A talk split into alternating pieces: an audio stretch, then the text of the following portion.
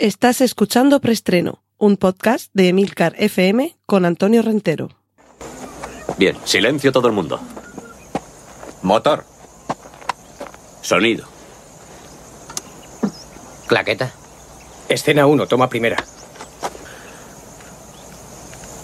Acción. Saludos y bienvenidos una semana más a Preestreno, el podcast de la red de Milcar FM, donde cada semana repasamos las últimas novedades de cine y series de televisión. Os recuerdo que en las notas de este podcast encontraréis los enlaces a contenidos que menciono a partir de ahora y que sean dignos de verse, es decir, fotografías, carteles, sobre todo trailers, que es sobre lo que más nos centramos porque al final es el escaparate sobre lo que nos llega. Y lo que nos llega, y también tenéis eh, la información en la nota del podcast, es la de los minutos en los que comienza el minuto en el que comienza cada una de las secciones que componen preestreno, como esta con la que empezamos esta semana de noticias. Cortinilla de estrella y... Y la noticia es que el mes de abril, ¿quién me ha robado el mes de abril? que cantaba Joaquín Sabina, va a ser el mes en el que Apple desvele su servicio de streaming. Ojo, repito, el mes en el que desvele. Esto quiere decir que posiblemente en el mes de abril todavía no pueda conectarse la gente a ver las series y televisión de Apple, aunque también podría suceder que, sí, que sí exista esa posibilidad. En cualquier caso, si en el mejor de los supuestos, en el mes de abril, ya pudiéramos eh, acceder al mismo, sería solamente los usuarios de Estados Unidos de América y en el resto de, a lo largo del resto del año sería cuando eh, los habitantes del resto del planeta podríamos ir teniendo de manera, supongo que escalonada, acceso a esa plataforma de la que por no saberse todavía no se sabe ni el nombre. Y lo que sí que hemos eh, ido informando aquí es de algunas de las series que se estarían produciendo, los contenidos que, que podríamos ver ahí, pero todo hace eh, sospechar que en uno de los eventos anuales que ya están marcados en el calendario más frecuente de Apple, que es el que tenemos ahora por delante, en primavera, alrededor de marzo, es un momento en el que suelen presentarse, por ejemplo, los iPad, eh, el modelo del año pasado llamado el iPad de educación, y en este año es posible que una de las novedades que se presentaran ahí fuera este servicio. Insisto en lo de que se anunciaría eh, la existencia y que eso no comporta el que ya esté funcionando. Porque como en otras ocasiones, a los que estamos más o menos interesados por, por, Apple y las noticias de ese entorno, como digo, como estamos acostumbrados a que suceda en muchas ocasiones en el mes de junio, que es cuando tiene lugar la Conferencia Mundial de Desarrolladores de la plataforma, de las distintas plataformas de Apple, es también un momento en el que se anuncian algunos dispositivos que posteriormente salen a la venta o llegan al mercado después del verano. Por eso yo me malicio que en el mes de abril sería el anuncio de esa plataforma la que lo que tendríamos. Y bueno, que ojalá que sí, que ojalá que sea instantáneo y que en ese mismo momento ya podamos empezar a hablar de una realidad y no de un proyecto pero bueno, yo por si acaso hago esa prevención y no lancemos todavía las campanas al vuelo. Cortinilla de estrella y... Y vamos ya con la sección, digamos, una de las esenciales de preestreno, que es la que tiene que ver con las noticias de cine, películas originales. Como original es Hayao Miyazaki, que estaría preparando una nueva película de animación junto con su hijo. No tenemos todavía demasiadas noticias, también sabed que este tipo de películas se llevan bastante más tiempo que los rodajes de cine tradicional, con lo cual desde este primer momento en el que tenemos una primera noticia hasta que la película esté terminada y presta a proyectarse en las pantallas de cine, tranquilamente podría pasar un par de años o tres, si no incluso más. Así que armémonos de paciencia.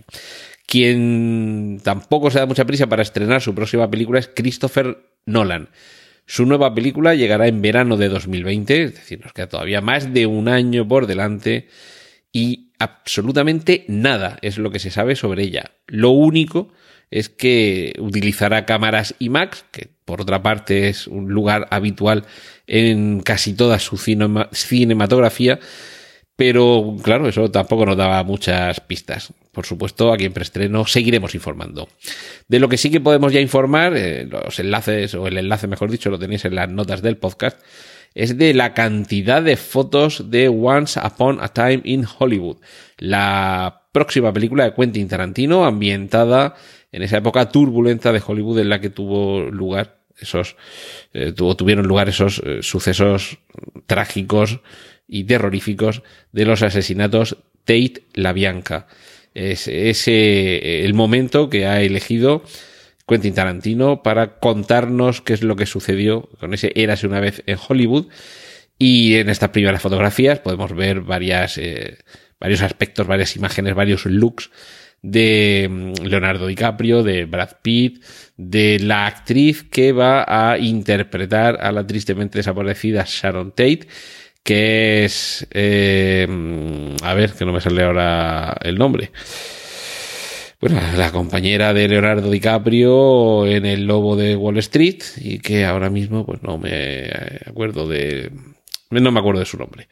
Pero, en fin, ahí tenéis esas... Ah, Margot Robbie. Sí, esta cabeza mía.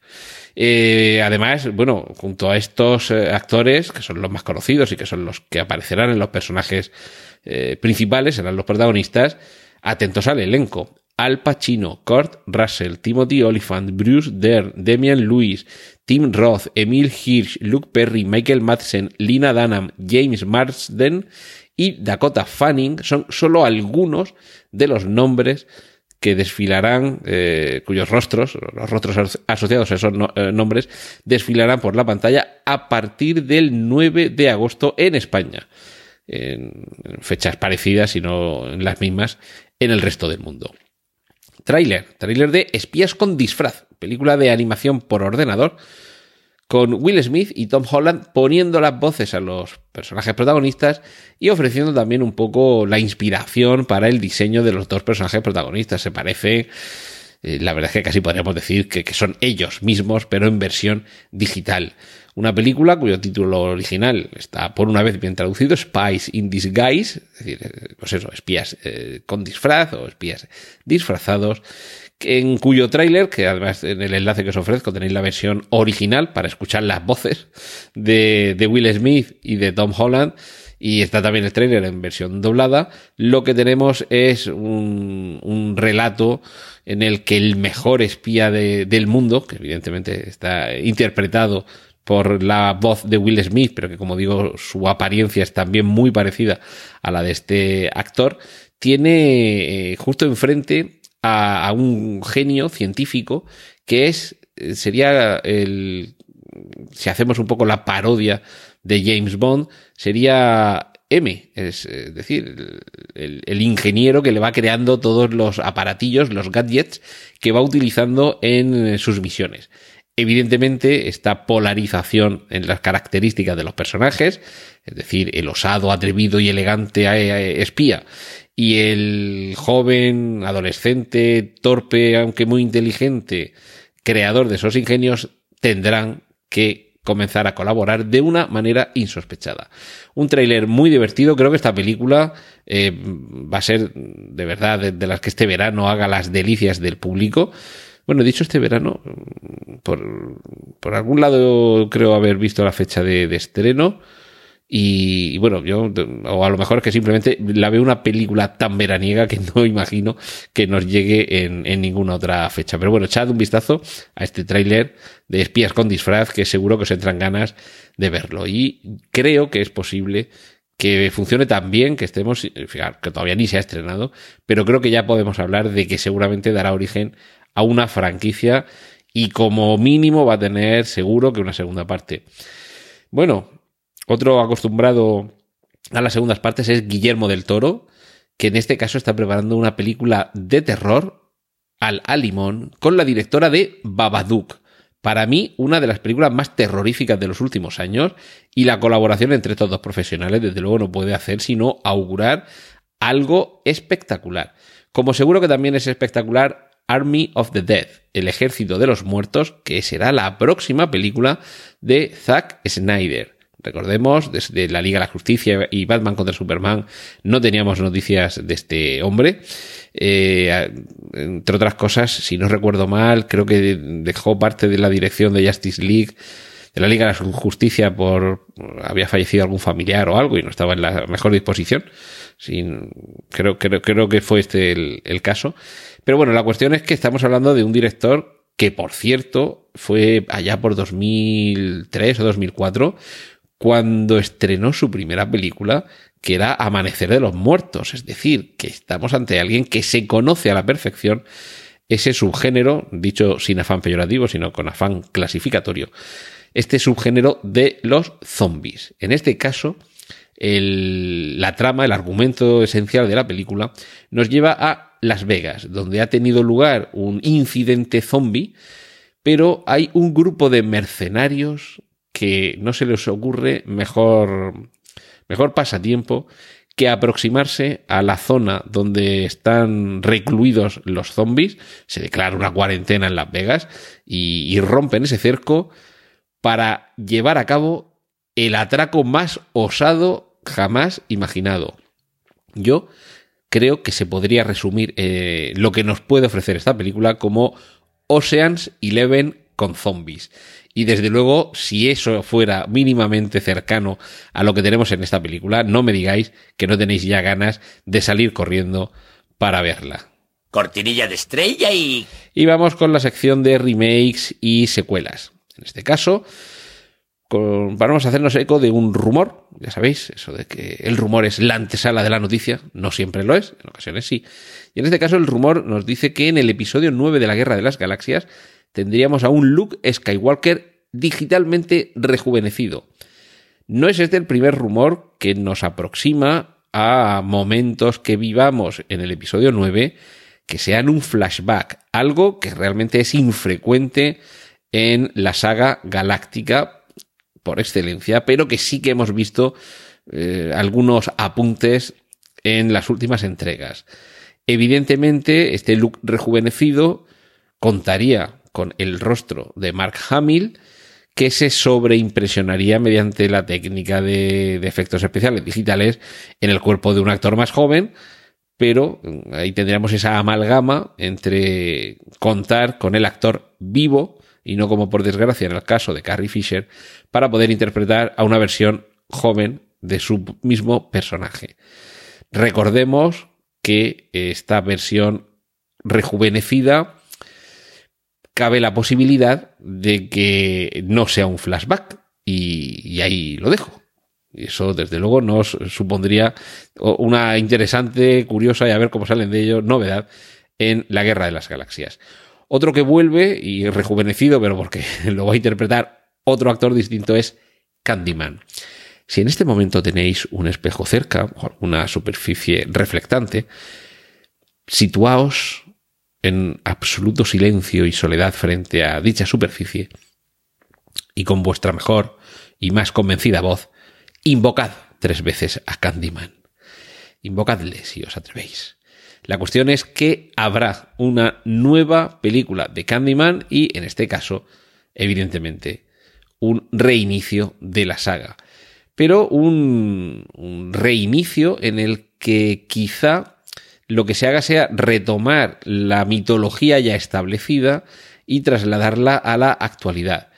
Con lo cual, no perdamos de vista el que algo de lo que ya vimos en las películas anteriores podría volver en este nuevo Candyman. De momento lo dejamos ahí sobre esta película porque tampoco hay mucha información sobre el proyecto. Y lo que sí que podemos ir viendo es un vídeo que os incluyo el enlace al mismo en la nota del podcast. Digo, podemos ver algo de lo que se cuece detrás de las cámaras de la nueva película de Terminator.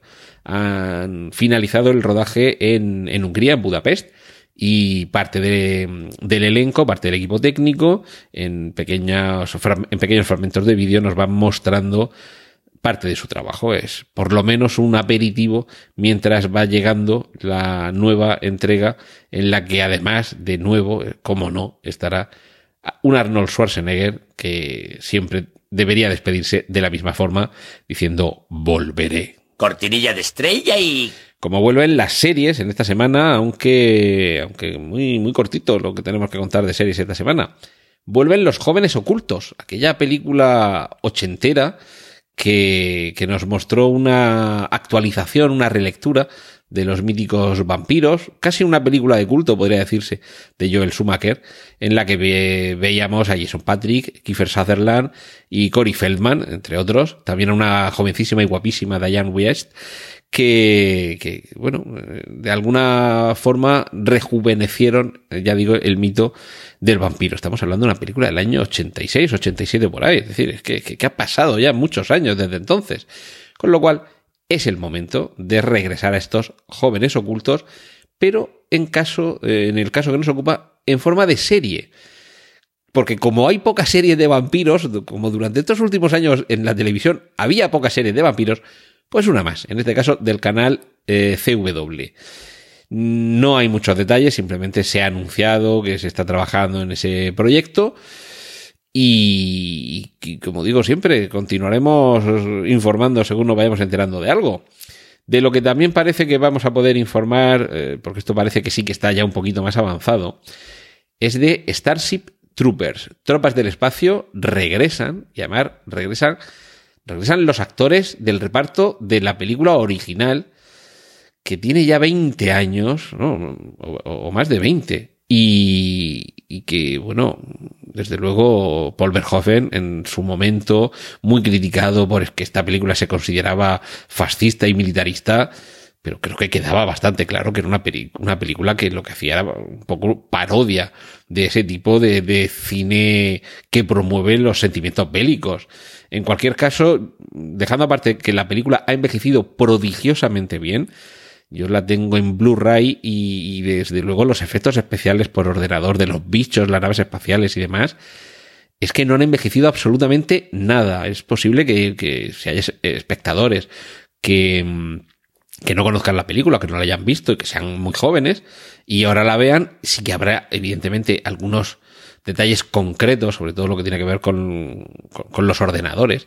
Hay que ver eh, en veintipocos años lo viejos que se han quedado los ordenadores de las películas del futuro, pero quitando eh, eh, ese puñado de detalles que, que ya digo son muy poquitos, la película parece, pues si no de este mismo año, de hace dos, tres, cuatro, cinco años, no mucho más.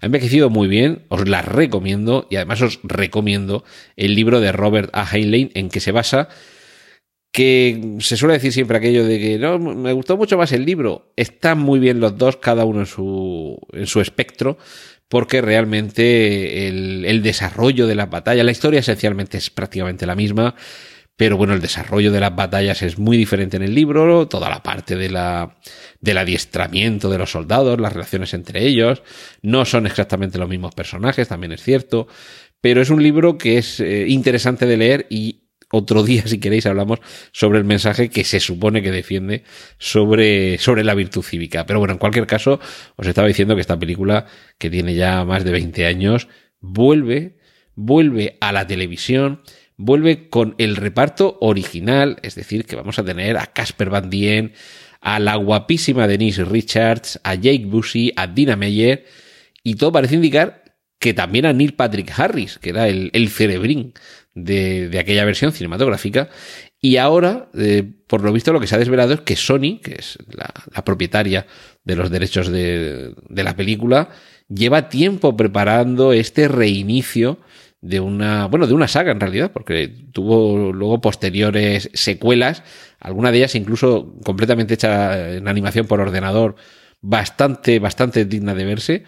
Y, bueno, ahora lo que se trataría sería de llevarlo a la, a la pantalla con un reparto original, que aunque han pasado 20 años, todos tienen una pinta bastante juvenil, pero que seguramente darán paso a nuevas generaciones.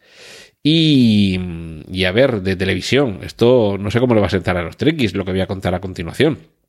Vuelve Picard, pero no es Picard el que vuelve. En realidad es Patrick Stewart el que vuelve a Star Trek, pero en esta ocasión este actor va a interpretar a un personaje distinto del Jean-Luc Picard que todos conocemos y que muchos amáis. Yo es que particularmente no soy nada Trekkie, no tengo nada contra ese universo, al contrario, envidio el que haya un universo tan rico, tan vasto y con tantas posibilidades para elegir, pero no me ha llamado nunca el destino por ahí. Carlos Burges, nuestro compañero de Proyecto Macintosh y compañero aquí en la red de Milcar FM, sé que es muy Trekkie cosa que además le queda muy bien porque por su personalidad, por sus dotes de mando y sobre todo por su rotunda voz y por lo impactante de su físico, los, los uniformes de la flota estelar le quedan de maravilla.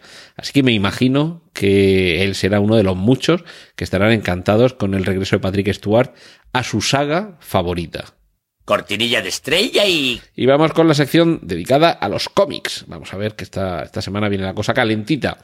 Primer tráiler de The Boys, la serie que adapta esa rompedora e iconoclasta serie de cómics. Varios teasers, no solo uno, varios, de Doom Patrol, una adaptación de otros cómics, seguimos en el universo DC, con unos personajes bastante peculiares, y que mm, en, lo que aparece son unos teasers muy cortitos, pero son teasers de los que sí que nos muestran algo de la serie. Ya vemos eh, los personajes caracterizados como tal, con los actores reales, y ya nos podemos hacer una idea bastante cabal de por dónde va a ir. Y creo que va a ser una de esas series que últimamente digamos que estarían en un segundo escalón en cuanto a popularidad, porque también es cierto que los, superhéroes que aparecen en Doom Patrol, o los personajes, no todos son superhéroes, pero bueno, los personajes que aparecen en Doom Patrol mm, no son Superman y Batman, ¿de acuerdo? Tienen una popularidad un poco más restringida, pero sí que ha sido siempre una colección de cómics interesante y curiosa. Ved los teasers y yo creo que como mínimo os llamará la atención y os picará la curiosidad. Tenemos también otro teaser de Birds of Prey, que es el spin-off eh, en parte de Escuadrón Suicida, porque en esta, bueno, junto a otros personajes que aparecen en los cómics DC, eh, tenemos un poco el, el, el, relato extendido de lo que sucede con Harley Quinn, el personaje que interpretaba Margot Robbie en Escuadrón Suicida. Y además es que vuelve la propia Margot Robbie a, a, encarnar a este personaje, con lo cual, vamos a ver, ¿Cómo no vamos a tener ganas de que se estrene Birds of Prey, que además cuenta con Elizabeth Winstead, o, atentos, Iwan McGregor en el reparto. Así que fijaos si tenemos ganas de que se estrenen estas pájaras de presa. Bueno, estamos con The Walking Dead, que cuando ya muchos habíamos arrojado la toalla, están empezando a llegarnos noticias que nos hacen por lo menos considerar el volver a, rodearnos de estos muertos vivientes. La novena temporada de The Walking Dead tendrá su propia boda roja. Es decir, vamos a tener un evento en el que mucho me temo que se van a quitar de en medio todo aquello que sobraba para mm, seguramente hacer una especie de reinicio de esta serie que hace ya mucho tiempo que se apartó de la esencia del cómic que muchos amamos y que en este caso vamos a ver si supone un revulsivo porque realmente los últimos capítulos eh, de la temporada 8 o incluso las temporadas anteriores, las 6, 7, 8 ya empezaban a flojear y esta 9, en fin, hay mucha gente que ya se ha bajado. Vamos a ver si con esto consiguen retener o incluso recuperar algunos espectadores perdidos. Quien estaba perdido o perdida es un personaje secundario que aparecía en el universo cinematográfico Marvel y que ahora se ha desvelado que aparecerá en Endgame, en, la cuarta película de Los Vengadores. Ya sabéis que aquí en preestreno el tema de los spoilers somos bastante amigos de los spoilers. Y de hecho, imagino que si estáis escuchando esto es porque no os importa demasiado el que se desvelen algunas cosas sobre películas futuras. Por si sí o por si no, también os digo que no es una cosa que vaya a cambiar rotundamente el, el sentido de la trama de Vengadores Endgame, pero os voy a dar un pequeño aviso de que voy a soltar un pequeño spoiler. Alejaos 10 segundos o bajad 10 segundos el, el volumen, hago una cuenta atrás y lo digo muy rápidamente, ¿de acuerdo? Venga, pues aviso spoiler en 3, 2, 1. La madre de Thor y Loki aparece en Vengadores Endgame. Y si ya estás escuchándome y has eh, dejado pasar esos 10 segundos. El spoiler ya lo he dicho. Si ahora lo escuchas, verás que tampoco reviento la película. Pero bueno, si hay alguien que se quiere llevar la sorpresa, avisar, he avisado. Y más pistas, y esta ya sí que nos las voy a dar, porque la verdad es que el, el tráiler, que cuyo enlace os, incluso en las os incluyo perdón, en las notas del podcast, no lo he visto, porque es que yo en esta serie, como no me he enganchado, pues tampoco me interesa tanto como para ver el tráiler. Pero bueno, básicamente, en la nueva temporada de Agentes de Shield aparecen algunos contenidos que nos dan pistas sobre Vengadores Endgame tampoco es que sean unas pistas mm, por lo que cuentan las descripciones sobre lo que aparece, sobre ese contenido spoiler, que te revienten. Pero bueno, se supone que esto está sucediendo. Aquí han tenido desde luego un problema con el universo cinematográfico Marvel, y es que ya sabemos que Infinity War terminó de una forma, y ahora nos llega Spider-Man lejos de casa, que hasta que no la veamos no sabremos si temporalmente transcurre antes de Infinity War o después. Claro, lo lógico sería pensar que transcurre antes, porque si no, dice, vamos a ver, si todavía no hemos sabido cómo continúa Infinity War, ¿por qué aparece por aquí Spider-Man, no? Es posible que algunos de estos spoilers tampoco te revienten completamente la película, pero quien quiera permanecer virgen de todo conocimiento, antes de ir al cine a ver Vengadores Endgame, que se espere un poquito para ver la sexta temporada de Agentes de Shield. Y terminando con cómics y con series de televisión. Esto ya no sé si es una buena o una mala noticia, en cualquier caso ya no podemos hacer nada. Sabéis, nos hemos informado aquí en preestreno, que Netflix canceló Daredevil en su tercera temporada. Ahora nos enteramos que había preparada una cuarta temporada, es decir, que Daredevil podía haber continuado sus aventuras porque se sabía lo que iba a ser de su vida. Lo que pasa que, como ya dijimos en su momento, se cancela la serie, no seguramente por falta de éxito, sino más bien porque ya sabéis que todo lo de Disney va a volver a Disney en su propia plataforma de streaming y seguramente esto hacía que ni la propia Netflix estuviera demasiado interesada en esforzarse por sacar adelante un producto que iba a dejar de estar bajo su control en muy poco tiempo cortinilla de estrella y... Y vamos terminando por esta semana la sección dedicada a las adaptaciones, preferentemente, provenientes de la literatura. Tom Hardy va a protagonizar una nueva adaptación del cuento de Navidad de Dickens, en este caso, producción de la BBC. Y eh, a continuación, lo que yo creo que va a ser una grandísima noticia, sabéis que hace pocos años trataron en Universal de resucitar a sus monstruos. Ese universo clásico que, querían eh, volver a sacar de las tinieblas con la momia, el monstruo de Frankenstein, eh, Drácula, en fin, todo esto que ha, tenido una resonancia mítica en la historia del cine. No funcionó la cosa demasiado bien, realmente. La película de la momia, la última, que se estrenó y que estaba protagonizada por Tom Cruise, pues fue un fracaso rotundo. Pero ahora Universal se había oído, se habría, bueno, se habría, no, se ha unido a Blumhouse, ¿sabéis? Que es la productora de James, ¿cómo se llama este hombre? James, James Bloom. Eh, bueno, James Bloom es, entre otras cosas, eh, uno de los, de los genios creativos que están detrás de películas que han dado mucho miedo en estos últimos tiempos y que siguen dando y que en televisión también tiene sus, manos metidas.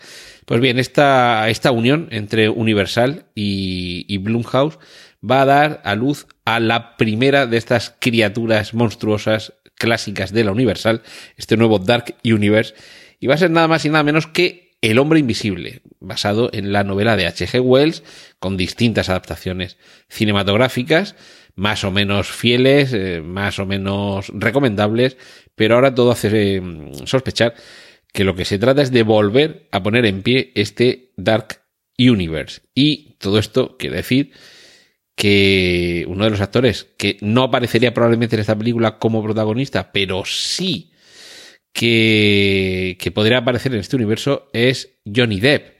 Y esto nos retrotrae a ese momento en el que ya habíamos visto a Tom Cruise, a Russell Crowe y al propio Johnny Depp relacionados con este universo. A mí esto me huele a que tienen algún contrato con estos actores y que seguramente quieren aprovechar, eh, si ese contrato tiene, digamos, un periodo de X años en el que pueden hacer películas y si pasan esos años y no han hecho las películas quedan liberados. A mí esto me suena que han dicho, vamos a aprovechar que tenemos atados a estos eh, actores por contrato y vamos a poner a alguien creativo, alguien que tiene desde luego mucho que decir en el mundo, en el mundo del terror, como es la casa Blumhouse, a encargarse un poquito de esto. Y terminamos, terminamos con la noticia que da título al episodio de esta semana.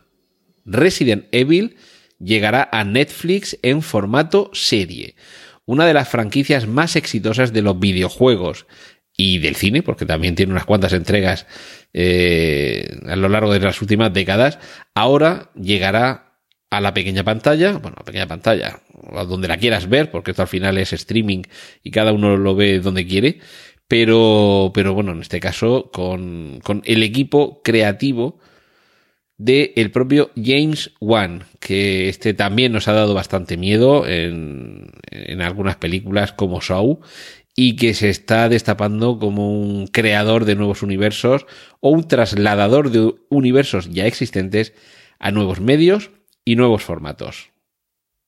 ¡Y corten! Gracias por escuchar Preestreno. Puedes contactar con nosotros en emilcar.fm barra preestreno, donde encontrarás nuestros anteriores episodios. Genial, la positiva. Uy, que no me había despedido, perdón. Que un saludo y hasta la semana que viene.